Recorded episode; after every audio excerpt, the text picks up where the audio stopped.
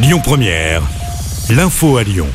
Bonsoir à tous. À la une de l'actu, ce drame à Villeurbanne, une personne est morte et huit autres ont été blessés après le violent incendie d'un immeuble rue Michel du Peuple. Le feu a pris vers 1h du matin et 80 pompiers ont été mobilisés pour lutter contre les flammes.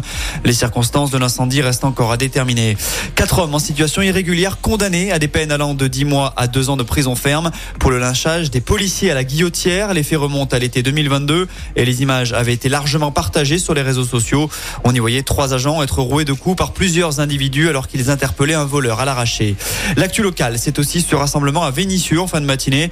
Une nouvelle manifestation contre la réforme des retraites était organisée. Les opposants veulent maintenir la pression localement avant la prochaine grande journée d'action nationale programmée le 6 juin prochain. Dans le reste de l'actu, 7 minutes de recueillement à midi et quart dans les commissariats de France en hommage aux trois policiers tués dans le Nord dimanche dernier. Ils ont été percutés par un conducteur qui était positif à l'alcool et à la drogue.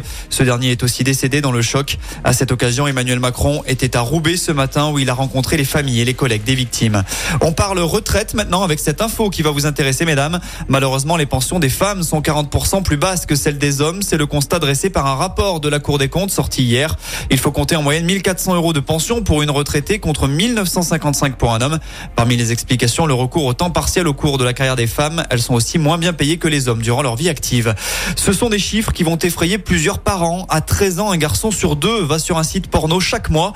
Une étude médiamétrie vient de sortir à ce sujet. Elle tend à montrer que les jeunes adolescents consultent de plus en plus des vidéos pornographiques. Plus de 2 millions de mineurs ont accès à ces images X et en moyenne, ils restent sur les sites 50 minutes chaque mois.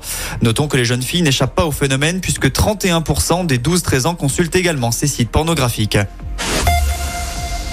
Une nouvelle liaison au départ de Lyon-Saint-Exupéry. À partir du 18 décembre prochain, vous pourrez décoller à l'aéroport lyonnais pour prendre la direction de Birmingham en Angleterre. Annonce faite aujourd'hui par EasyJet.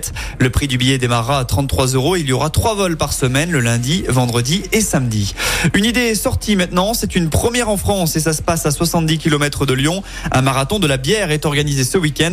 Trois jours de festivités sont proposés avec au programme diverses courses et une balade gourmande. Ça se passe du côté de Montbrison dans la Loire. Et on vous rappelle évidemment que l'alcool est en consommer avec modération.